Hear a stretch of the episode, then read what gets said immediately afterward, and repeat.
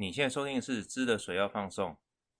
今天的节目，我想聊一点和法律有关的东西。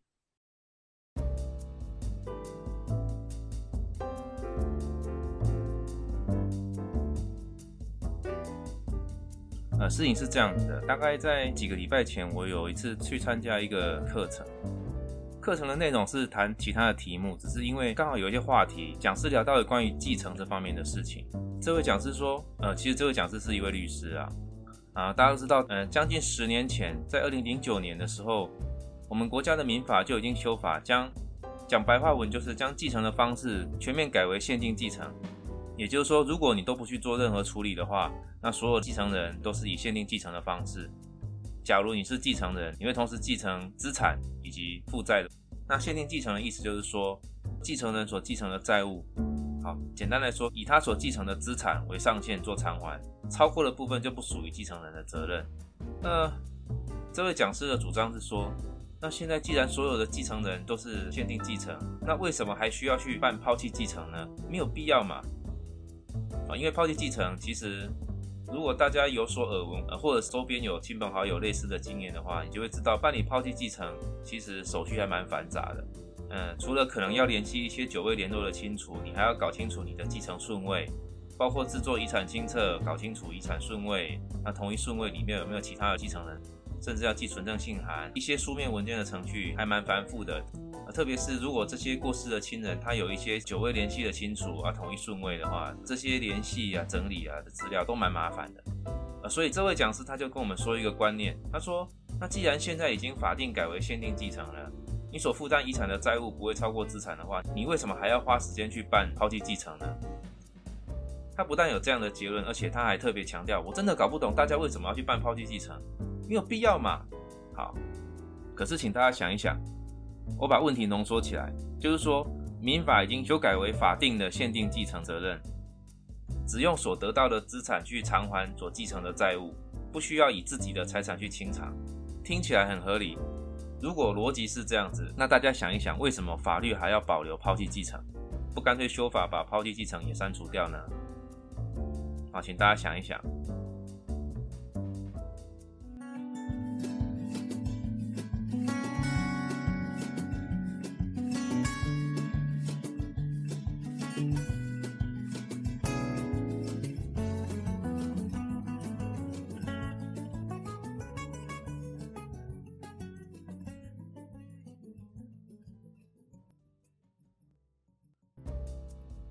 接下来跟大家分享一下个人的观察。我先说结论：如果过世的亲人他的负债大于资产，如果已经非常确定这件事情，那最好还是不厌其烦的花时间去走完整个抛弃继承的程序，不要认为限定继承就可以处理了。为什么说呢？因为虽然法律规定限定继承的方式保障继承人，但并不是如同坊间很多人所认为的，继承人什么事都不必管。所谓的限定继承的这些继承人，虽然什么事都不做没有关系，但是最好也能够花时间去向法院申报遗产清册。我们说这个是降低未来可能的风险，因为向法院呈报过世亲人有哪些遗产清册，透过这个法院呈报遗产清册的程序，要求所有的债权人在这个公告的期间之内也向法院呈报，做债权人的登记，依照所有债权人的债权金额比例来切分所遗留下来的资产。超过这个期间没有做申报的债权人，好，我举个例子，假设这个过世的被继承人有一百万的资产，那他向他分别向他分别向四家银行借了三十万的债务，所以他总债务是一百二十万。通过刚才提到的呈报遗产清册，这四家债权银行完成申报登记，因为他们比例是一样的，所以一百万呢去做均分，分到二十五万。每家银行有三十万的债权，那拿回二十五万，剩下五万就就是呆账。假设这四个债权人呢，只有三个债权人出来登记，那这三个人就可以拿走完整的三十万，共九十万，遗产就剩下十万元。之后这第四个当初没有登记的债权人，可以向继承人追讨债务，但是他就只能请求这剩下的十万元，其余的二十万债务就没有办法了。我们回到刚刚提到的，如果你对于限定继承的理解，反正现在法定限定责任只用继承的资产去偿还继承的债务，我什么都不用做。我们以刚才同样的例子，但是继承人没有去申报财产清册，它会发生什么情形呢？我们以同样的一百万的资产以及一百二十万的债务做例子，许多人其实对于亲人的生前的财务往来状况其实都不清楚。大家可以冷静的想一想，你觉得你了解父母的理财状况吗？对自己的父母都不见得了解，更不要说是亲人的这几十年来对外的债权债务情形。所以。回到刚才的例子，呃，你继承了一百万的资产，但是对于继承的债务，其实你没有自己想象中的了解。这时候会出现两个状况，第一个，就在你以为还有所谓的剩余资产，才又开始出现你根本想不到的债权人，但是你已经把这些剩余资产花掉了。你在不知情的情况下，增加了自己的消费，买了奢侈品。不好意思，这个时候你是要拿是你的钱出来还，虽然技术上来说，它还是属于已继承资产偿还。现在要偿还这些债务，但这个时候你会感觉像是自己掏钱出来，好像从自己口袋掏出来的。前面讲的是什么事都没有做会产生的第一种情形。好，那还有另外一种情形，我也在服务的单位有处理过，就是说亲人过世之后所留下来的资产，第一时间就已经都被这些债权银行瓜分走了。当事人因为不清楚这些程序，所以没有去做申报。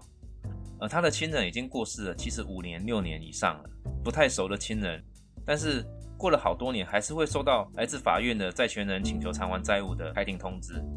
事实上就是这样子，因为我们刚刚提到的，如果你有正确的去透过法院做呈报财产清册、登记债权人，做这件事情最重要的目的，保障这个继承人。当时有做这件事情的话，现在才陆续上门的债权人，可以根本不用理他们。这边就是重点了。他没有承报遗产清册。简单来说，虽然他还是限定继承责任，他不需要拿自己的财产出来偿还债务。虽然还是这样子，但是每次法院要求开庭的时间，你就是工作要请假一天到法院，你会觉得很烦，非常的困扰。所以法定限定继承责任，它是有一个前提。既然即使是限定责任，都是要花时间处理一些流程。如果你非常确定这位亲人生前的债务状况很复杂，债务大于资产，都要花时间，就会建议还是去办抛弃继承。抛弃继承不是完全没有必要。好，回到我前面提到的这位讲师，他觉得抛弃继承是完全没有必要的极乐。我觉得应该持平的来说，如果是一般小家庭的结构，特别是中产阶级的情况，对于这位亲人生前的债权债务是很单纯、很清楚的。或许就像这位律师讲的，法定的限定继承责任就足以保障了，我觉得是没有错啦。但是我这几年来经常看到的情况是，呃，怎么讲呢？跨出自己的生活圈，你会看到有许多人、许多家庭，生活环境真的，呃，比较复杂。我觉得对于法律人来说，或者是政府单位，还是有必要向民众不断的去宣导关于办妥抛弃继承的必要。好，今天花比较多时间讲法律小观念。这个节目毕竟还是大叔的复习日语频道，我们来复习几个日语单字吧。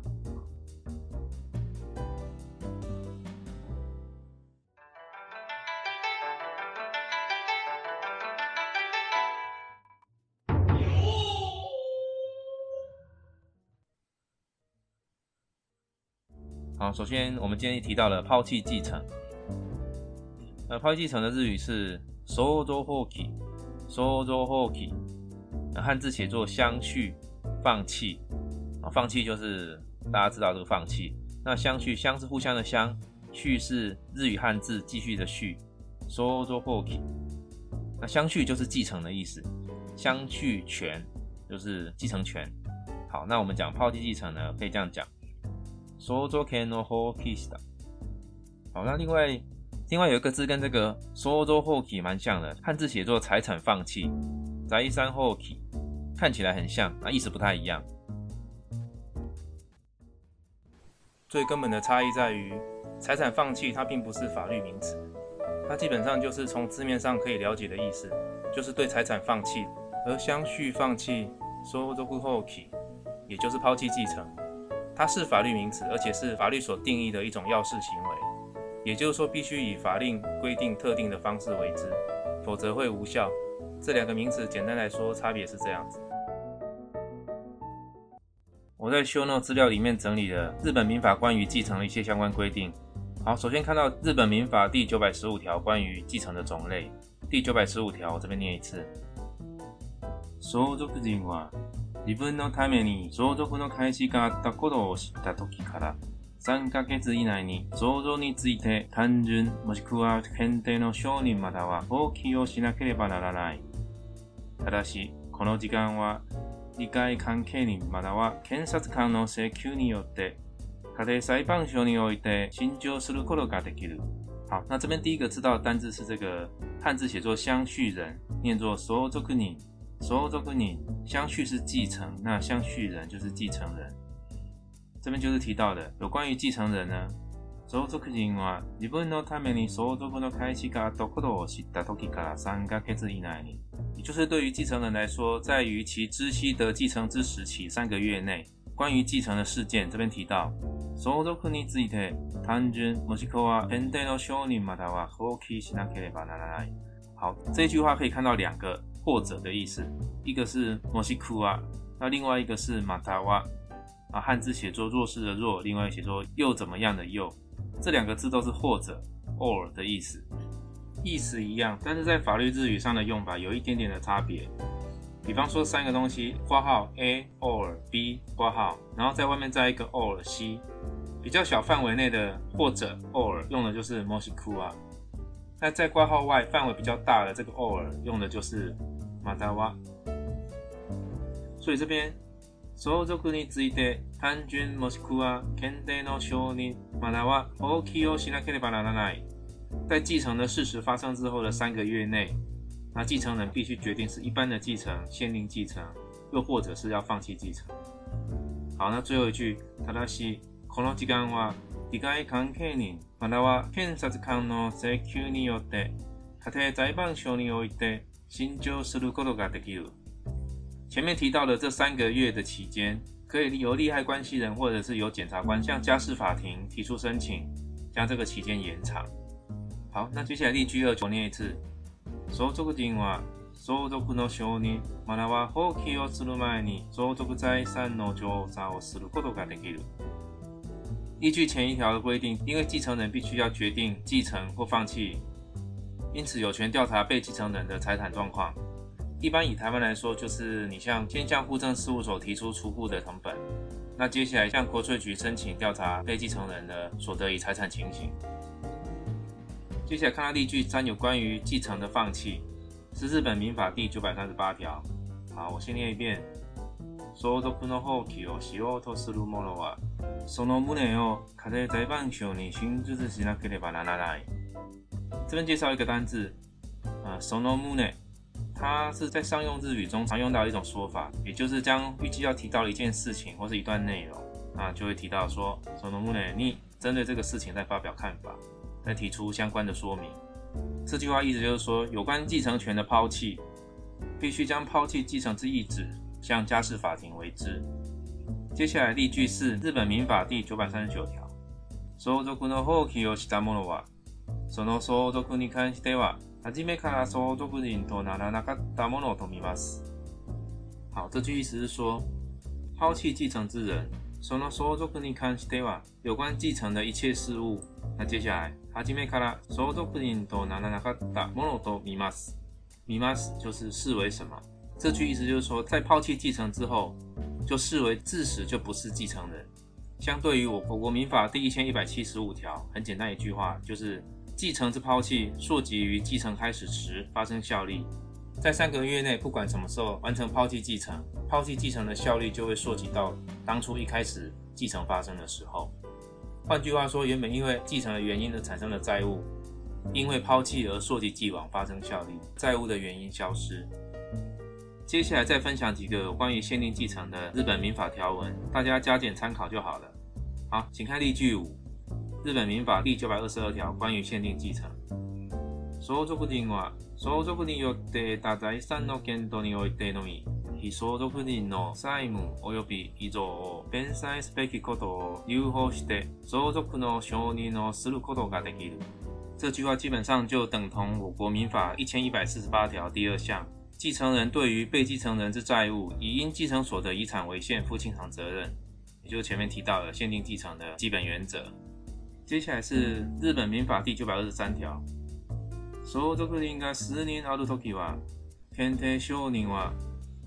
共同相続人の全員が共同してのみこれをすることができる。他说，若是有复数个以上的继承人的时候，关于限定继承，必须要所有的继承人全员共同决定。关于这点，就跟台湾民法非常的不一样。在我们的民法第一千一百五十六条里面提到，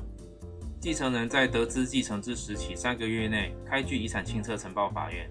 这一条的第三项提到，继承人有数人时，其中一人以依第一项开具遗产清册呈报法院者，其他继承人视为已呈报。也就是说，我国的做法就是，如果有好几位继承人，其中一个人陈列财产清册呈报法院进行限定继承的程序，效力会基于其他没有提出申请的继承人。这一点和日本民法必须要所有的继承人共同提出申请，就有很大的差别。